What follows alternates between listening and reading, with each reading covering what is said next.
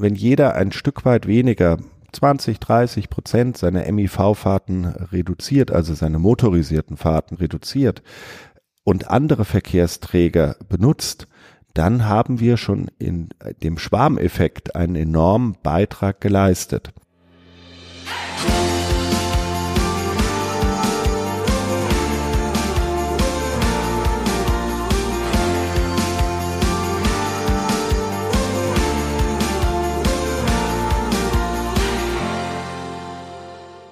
Hallo und herzlich willkommen zur allerersten Folge unseres neuen Podcasts Unterwegs durch Würzburg.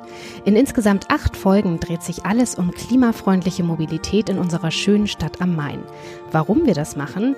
Weil die Europäische Mobilitätswoche ansteht und die muss dieses Jahr Corona-bedingt ganz anders ausfallen.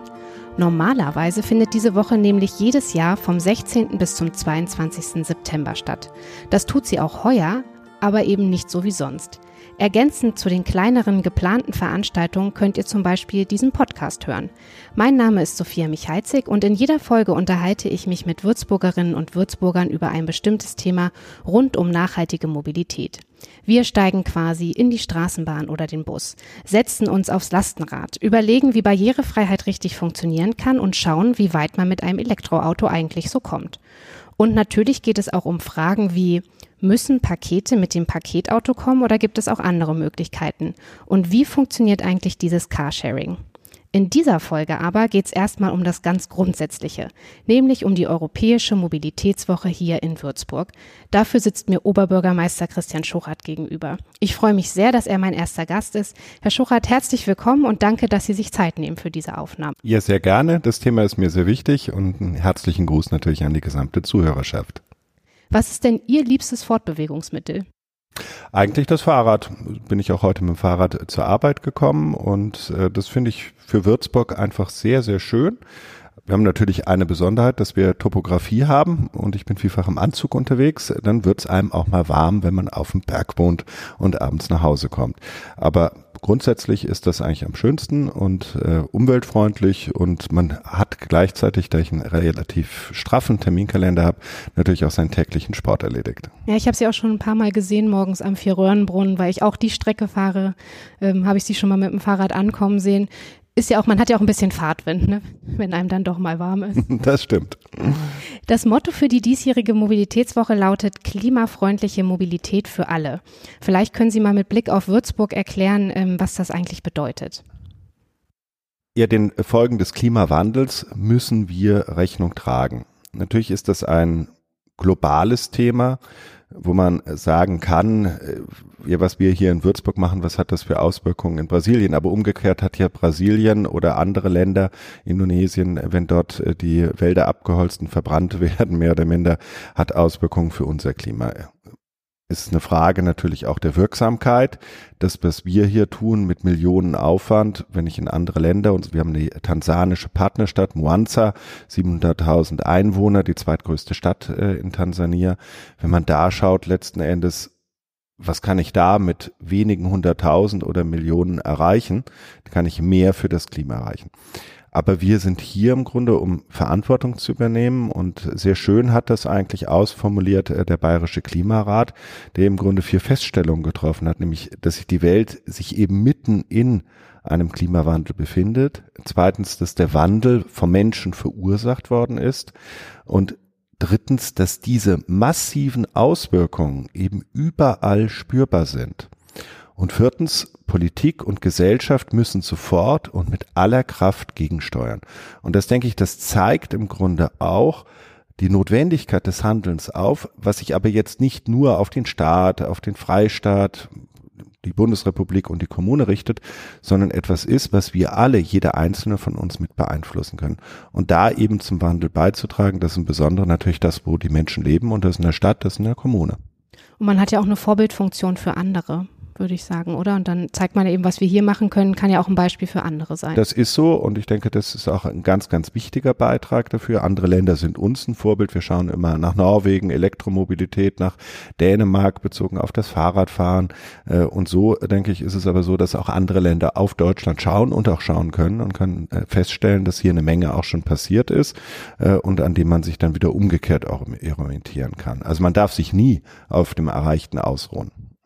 Ich habe im Vorfeld unserer Aufnahme heute mit der Claudia Kieso vom Umweltbundesamt gesprochen. Sie ist die nationale Koordinatorin für die Europäische Mobilitätswoche und für sie ist ein Aspekt dieses Jahr besonders wichtig und den O-Ton spiele ich Ihnen einfach mal vor. Das Spannende, denke ich, dass an dieser Europäischen Mobilitätswoche das Thema Abstand eine ganz neue Rolle spielt und das ist ja auch ein wichtiges Thema für nachhaltige Mobilität. Oft geht es ja darum, mit Abstand überholen, Rücksicht aufeinander nehmen im im Verkehr. Und ähm, viele nachhaltige Mobilitätsformen bieten da auch ähm, ja eine gute Grundlage für. Jetzt frage ich mich natürlich in so einer eng bebauten, dichten Stadt wie Würzburg Abstand halten, ähm, ist jetzt gerade natürlich aktueller denn je, aber wie kann das denn funktionieren? Abstand halten ist grundsätzlich erstmal wichtig, auch unabhängig von den aktuellen Themen, die uns natürlich 2020 mit der großen Pandemie beschäftigen. Und eine Riesenherausforderung ist natürlich das Thema äh, bezogen auf Corona, wenn Sie den ÖPNV betrachten, wo viele Menschen im Grunde Sorgen haben, auch heute Busse oder Straßenbahnen zu benutzen. Umgekehrt wir sogar die Diskussion über Pop-up-Radwege geführt haben mit dem Hinblick auf äh, Ansteckungsgefahren sozusagen beim Fahrradfahren und dort die Notwendigkeit, breitere Wege zu haben, um im Grunde dem Abstandsgebot auch Rechnung zu tragen. Ähm, es ist natürlich so, wir bauen im Grunde, sei es ÖPNV, Straßenbahnen, wir bauen Radwege jetzt nicht im Hinblick auf oder im kurzen Zeitraum auf wenige Wochen oder Monate, sondern das sind ja im Grunde Entwicklungen und ähm, Projekte, die wir mit einem ganz langen äh, Zielkorridor entsprechend auch anfahren. Und da ist schon wichtig, auch diesem neuen Abstandsbedürfnis natürlich auch Rechnung zu tragen, wobei wir alle nicht wissen, wie sich das in den nächsten Jahren entwickeln wird. Wird es einen Impfstoff geben und äh, wie sieht es dann damit aus? Die Entwicklungen im Grunde sind aber welche, die sind auf Jahrzehnte angelegt. Und das sieht man zum Beispiel, wenn man auf das CO2-Ziel ja auch der Bundesregierung schaut, wo es im Grunde das Ziel war, gegenüber 1992 äh, den CO2-Ausstoß um rund 40 Prozent zu reduzieren. Würzburg hat das in mehreren Jahrzehnten erreicht und wirklich gut erreicht, die 40 Prozent Reduktion, die der Bund verfehlt hat mit rund 33 Prozent, aber auch Städte, wo man gedacht hätte im Grunde, dass sie das erreichen würden, wie Freiburg, was im Grunde auch immer so als sehr äh, ja umtriebige Stadt bezogen auf Ökologie anbelangt, die lediglich 30 Prozent Reduzierung haben, oder Münster, lange Jahre Fahrradhauptstadt in Deutschland, mittlerweile nicht mehr, hat auch nur eine Reduzierung von 23 Prozent erreicht. Und da müssen wir schauen im Grunde, was können wir beitragen beitragen. Da kommt es natürlich ganz, ganz maßgeblich darauf an, was eigentlich die Verursacher auch bezogen auf den Klimawandel und die CO2-Emissionen sind. Und das ist so, dass die, die, äh, der größte Teil letzten Endes der CO2-Emissionen, der liegt bei der Wirtschaft mit rund 40 Prozent. Der Verkehr macht aber ein Drittel aus, 33 Prozent. Und das ist natürlich etwas, was man im Grunde durch Verhaltensänderungen und durch Angebotsschaffung im Grunde noch besser werden kann. Und das ist auch das, was wir uns als Ziele hier politisch vor Ort gesetzt haben, in mehreren politischen äh, Erklärungen auch, die insbesondere auch der Diskussionen, die wir in den letzten Jahren geführt haben, äh, geschuldet sind. Und das, denke ich, ist sehr, sehr wichtig, dass wir hier auch vorankommen und dort nachhaltig auch unterwegs sind. Wir haben Ende letzten Jahres so den Beschluss gefasst, 2030 die Stadtverwaltung bereits klimaneutral zu gestalten und 2045 eben die gesamte Stadt auch auf klimaneutral gestellt zu bekommen, wo sich die Bundesrepublik als Ganzes das Ziel 2050 entsprechend gesetzt hat. Und auch, äh, wenn Sie an das, äh, die, die Thematik im Grunde bezogen auf den Radverkehr denken, wo wir auch im Grunde uns äh, die Zielsetzung gegeben haben, erheblich besser zu werden, was was den Radverkehr anbelangt und das schon in den nächsten zwei, drei Jahren, wo wir auch, denke ich, ein gutes Stück entsprechend auch bereits vorangekommen sind. Genau, darum geht es ja dann auch hier im Podcast. Da geht es ja nochmal ganz speziell um den Radverkehr. Wie funktioniert das eigentlich? Wie plane ich Radwege? Es geht um den ÖPNV. Ähm, wie funktioniert das Zusammenspiel aus ähm, Bus und Bahn, um Carsharing? Also genau diese Sachen wollen wir hier im Podcast natürlich auch nochmal dann in der Tiefe besprechen und vorstellen. Jetzt, ähm, Sie sind im März Vater geworden und ich könnte mir vorstellen, dass Sie jetzt doch auch ab und zu mal mit dem Kinderwagen unterwegs sind. Hat sich denn da Ihr Blick auf ähm, Verkehr und Mobilität nochmal verändert? Ja, auf jeden Fall. Also ich beobachte natürlich äh, die Mobilität in der Stadt sehr genau aus dem, weil als Oberbürgermeister ist man ja im Grunde ja, wie sagt man, Ansprechpartner für alle Bürgerinnen und Bürger. Das sind diejenigen im Grunde, die sagen, ich möchte als Radfahrer gleichberechtigter Verkehrsteilnehmer neben dem Auto, obwohl ich schwächer bin, ohne Stoßstange, ohne Airbag unterwegs bin, unterwegs sein können. Ich habe auf der anderen Seite, im anderen Extrem, habe ich die Senioren, die durch die Fußgängerzone äh, gehen und sich im Grunde in der Bürgersprechstunde bei mir beschweren, äh, dass sie freiwillig wären. Also insofern, äh, wir haben unterschiedliche Anspruchsgruppen. Ich selber jetzt Vater geworden, das war ja gerade ihr Stichwort, wird mir natürlich auch in den nächsten Jahren, ich wohne leider, wie bereits angeführt, auf dem Berg, ein E-Rad äh, dann entsprechend auch zulegen, äh, mit dem ich dann halt auch den kleinen Mann besser natürlich dann transportieren kann. Aber ich stelle mir natürlich auch die Frage, wie ist das, wenn der mal fünf und sechs Jahre alt ist äh, und dann selber mit dem Fahrrad unterwegs sein will. Und dann habe ich natürlich die Anspruchshaltung, äh, dass wir vielfach jetzt nehme ich mal Beispiel die Seinsheimstraße, wo wir im Grunde einen alten klassischen Radweg hatten, äh, der, der den aktuellen Ansprüchen nicht entsprochen hat, also sprich zu schmal gewesen ist, das Risiko bergauf auch noch hatte, äh, dass dort einem eine Tür im Grunde vom Auto aufgeht da haben wir jetzt den alten Radweg aufgegeben. Die Parkplätze sind ein bisschen nach links gerutscht und ein Angebotsstreifen da gegenüber Shalom Europa und die ganze Straße hoch Richtung Wittelsbacher Platz ist geschaffen worden. Da stellt man sich dann als Vater natürlich die Frage im Grunde, wo will ich dann den kleinen Jungen lieber geradelt sehen? Ne? Lieber auf dem alten Radweg, wo er im Grunde vom MIV komplett separat geführt worden ist, erhöhtes Risiko dann umgekehrt durch aufgehende Türen, oder will ich ihn tatsächlich auf der Straße bergauf wackeln sehen auf dem Fahrrad? Und das sind genau die Kontroversen, die im Grunde das gesamte Stadtbild auch bestimmen. Denn Würzburg hat ja ein paar Besonderheiten, die auch die großen Herausforderungen darstellen, äh, wenn man im Grunde auch immer an diese ADFC Fahrradrankings sind. Wir haben eine wunderschöne Stadt, die auf historischem äh, Fundamenten steht, durch der, nach der Kriegszerstörung am 16. März 45 historisch wieder in engen Zügen wieder aufgebaut worden ist, wo ohnehin im Grunde es Probleme gibt, äh, auf dem Gehweg äh, den Kinderwagenverkehr äh, mit äh, sozusagen Begegnungsverkehr abwickeln zu können, äh, den, auch nur einen einspurigen Verkehr teilweise abzubilden, äh, wenn bezogen auf den Pkw. Und dann habe ich eben das Thema, dass ich auch einen Radweg ordentlich da etablieren möchte. Und das sind im Grunde Herausforderungen, wo wir immer ganz individuelle Lösungen brauchen und suchen müssen, was eine ganz, ganz große Herausforderung ist und natürlich auch immer wieder zu kontroversen kontroversen Diskussionen führt. Aber wie kann denn dann die Europäische Mobilitätswoche dabei helfen bei diesem ganzen Thema? Also ich hatte es einleitend gesagt, wir sind alle, jede Bürgerin und jeder Bürger sind dort im Grunde in der Verantwortung drin. Wir gestalten alle Mobilität. Wir sind Mobilität oder getreu dem schönen Spruch, du stehst nicht im Stau, du bist der Stau. Also geht es ja darum, wenn jeder ein Stück weit weniger 20, 30 Prozent seiner MIV-Fahrten reduziert, also seine motorisierten Fahrten die, äh, reduziert und andere Verkehrsträger benutzt, dann haben wir schon in dem Schwarmeffekt einen enormen Beitrag geleistet. Und wenn man sich einfach mal den Modalsplit auch noch einmal anschaut, der sich in, den wir haben in unserer Stadt, so müssen wir halt feststellen, dass wir dort bezogen auf den Radverkehr echt noch Luft auch nach oben haben. Und deswegen ist es wichtig, die Möglichkeiten und die Vorteile des Radverkehrs aufzuzeigen.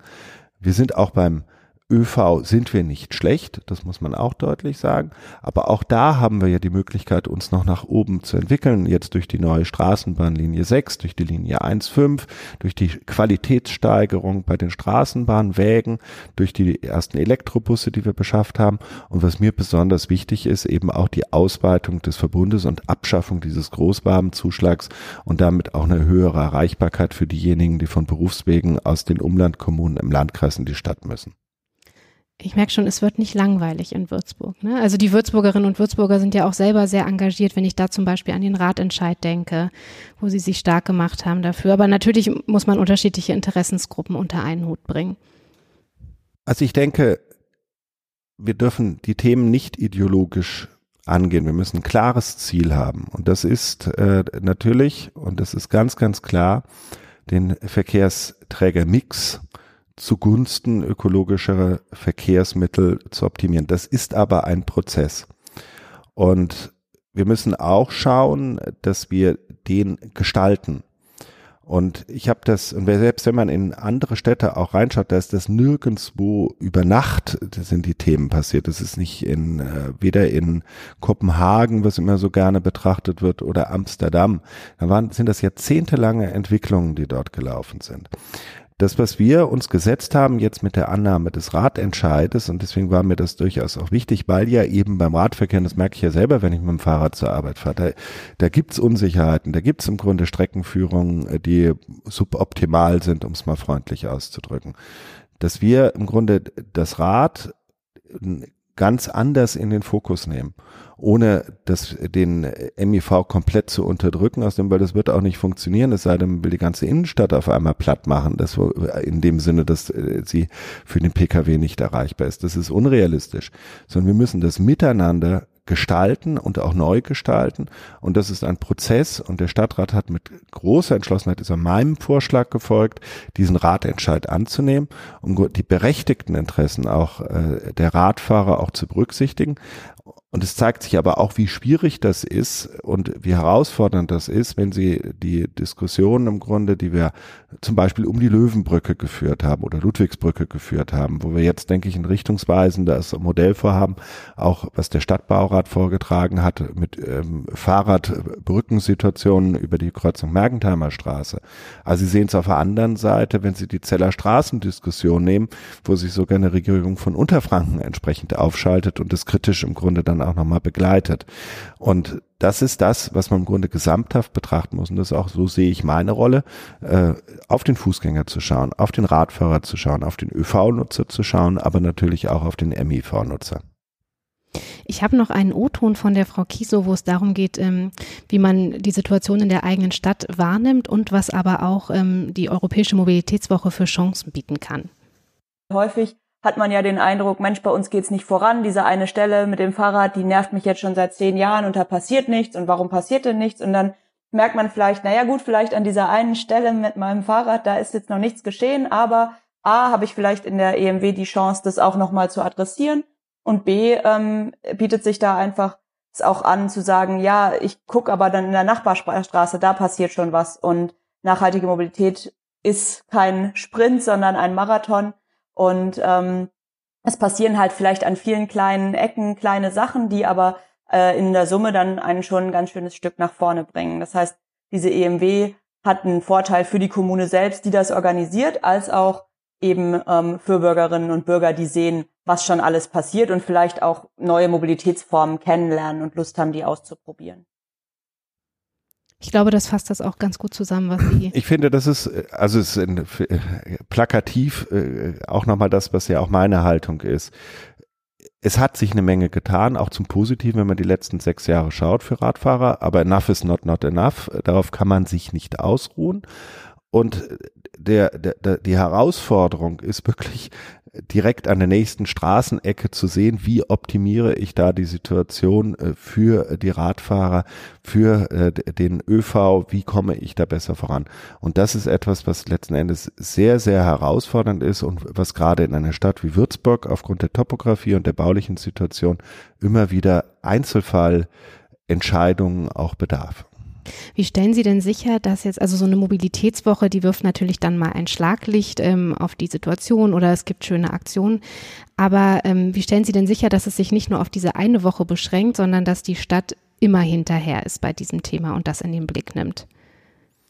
Ach, ich denke, das tun wir. Also wir haben ein tolles Programm ja aufgestellt im Rahmen des sogenannten Green City Plan, der auf Grundlage auch äh, der Klagesituation der deutschen Umwelthilfe seitens der Bundesregierung aufgelegt worden ist, was bei uns ja umgesetzt wird in einem Programm Sauber Mobil. Und dieses Programm Sauber Mobil richtet sich ja eben gerade an alle Fortbewegungsformen und äh, nutzt auch zusätzlich die Formen der Digitalisierung, äh, die ja auch im Grunde durch verbesserte Ampelsteuerung in Echtzeit, dass die Daten letzten Endes, äh, die Verkehrsdaten zur Verfügung stehen, äh, ein verbessertes äh, Angebotssituation, die wir auch bezogen auf Busabfahrtszeiten schaffen können. Und das im Grunde zusammenzuführen, ist dann so ein bisschen wie ein Mobile.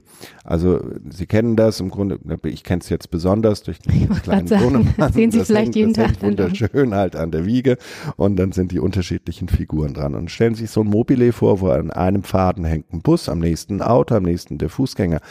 Und dieses zarte Justieren, was da stattfindet, das führt schon im Grunde auch zu Verhaltensänderungen. Und allein, wenn ich in dieser Stadt heute Morgen oder auch jetzt die ganze Woche bin ich mit dem Fahrrad wieder, hatte die Gelegenheit, jeden Tag mit dem Fahrrad zu fahren, wenn Sie da im Grunde schauen, wie stark auch der Radverkehr zugenommen hat in den letzten Jahren. Das springt ihnen ins Auge. Natürlich ist eine Stadt wie München, Frankfurt oder Berlin als Großstadt da schon zwei, drei Jahre weiter als wir. Aber wir sehen, dass das auch in einer mittelgroßen Universitätsstadt wie Würzburg richtig angekommen ist. Und diese Verkehrswende, die hat da auch Fahrt aufgenommen, die hat auch hinsichtlich Akzeptanz Fahrt aufgenommen. Und das ist erstmal das Wichtigste. Und damit ist das in den Köpfen auch verankert, ist auch in den Köpfen aller Rats Stadtratsfraktionen verankert. Es gibt keine eine äh, Stadtratsfraktion, äh, die nicht dazu äh, bereits einen Antrag in den letzten sechs Jahren gestellt hätte, bezogen auf wo, wie, was ein Radweg eingerichtet werden sollte, wo die Geschwindigkeit für Autos herabgesetzt werden sollte oder wo etwas für den ÖV auch im Haushalt gemacht werden sollte. Also insofern, das ist schon im Grunde etwas, was, was breit mittlerweile auch verankert ist und immer mehr entsprechend auch Anschwung erfährt. Und ich glaube, die Europäische Mobilitätswoche äh, ist ist da auch nochmal hinsichtlich Information und Überzeugung und Mitmachaufforderung an die Bevölkerung auch nochmal ein alljährliches wichtiges Signal neben anderen Entscheidungen, auch kommunalen Aktivitäten, äh, um hier auch Akzente zu setzen und mit im Grunde zur Beschleunigung äh, dann auch in der Mobilitätswende auch beizutragen. Es klang ja jetzt schon die ganze Zeit an, ähm, wie vielfältig die Themen sind für diese äh, Mobilitätswoche und vor allem für den Podcast. Also es geht um Radverkehr, es geht um Lastenräder. Sind Sie eigentlich schon mal Lastenrad gefahren? Ja, ich bin schon mal Lastenrad gefahren. Es gibt, gab äh, so ein Hindernisparcours letztes Jahr auf dem Marktplatz im Rahmen der Europäischen Mobilitätswoche.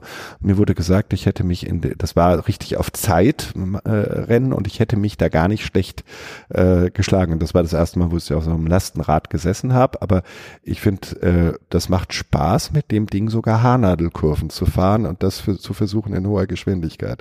Ja, es erfordert ein bisschen Übung, weil es ja nochmal was anderes ist, aber äh, ich finde auch, es macht Spaß und dann geht es in diesem Podcast natürlich aber auch um so wichtige Sachen wie die Barrierefreiheit oder den ÖPNV.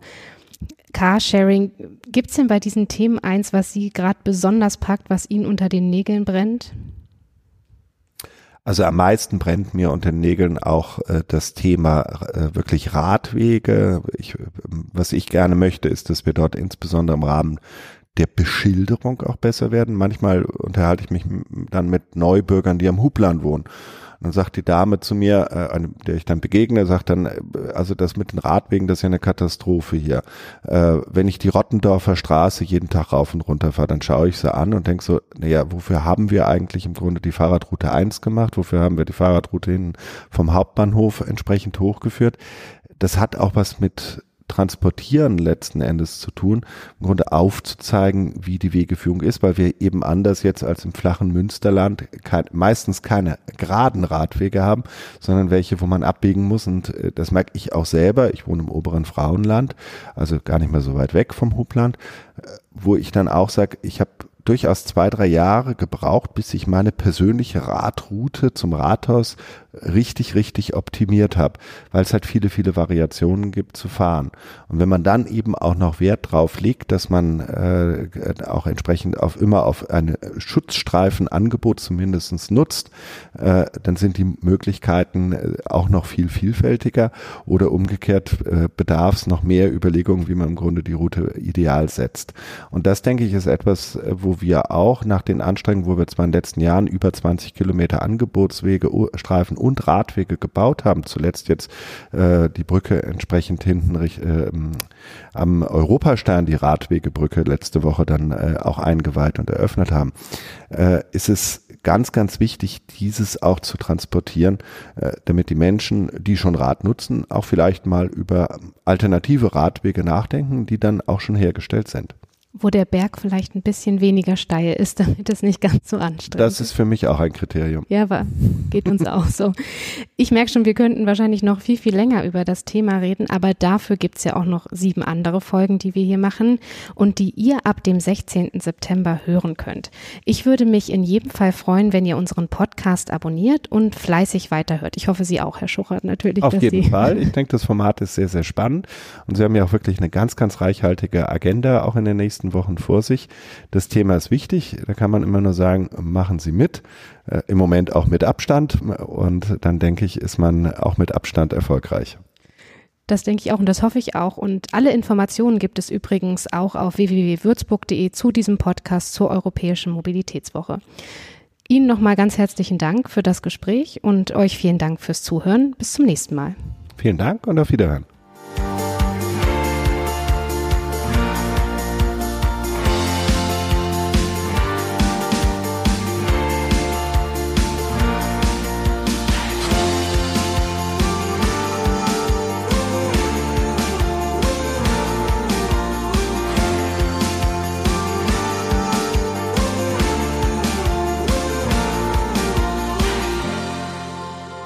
Eine Produktion von Mimimi Media.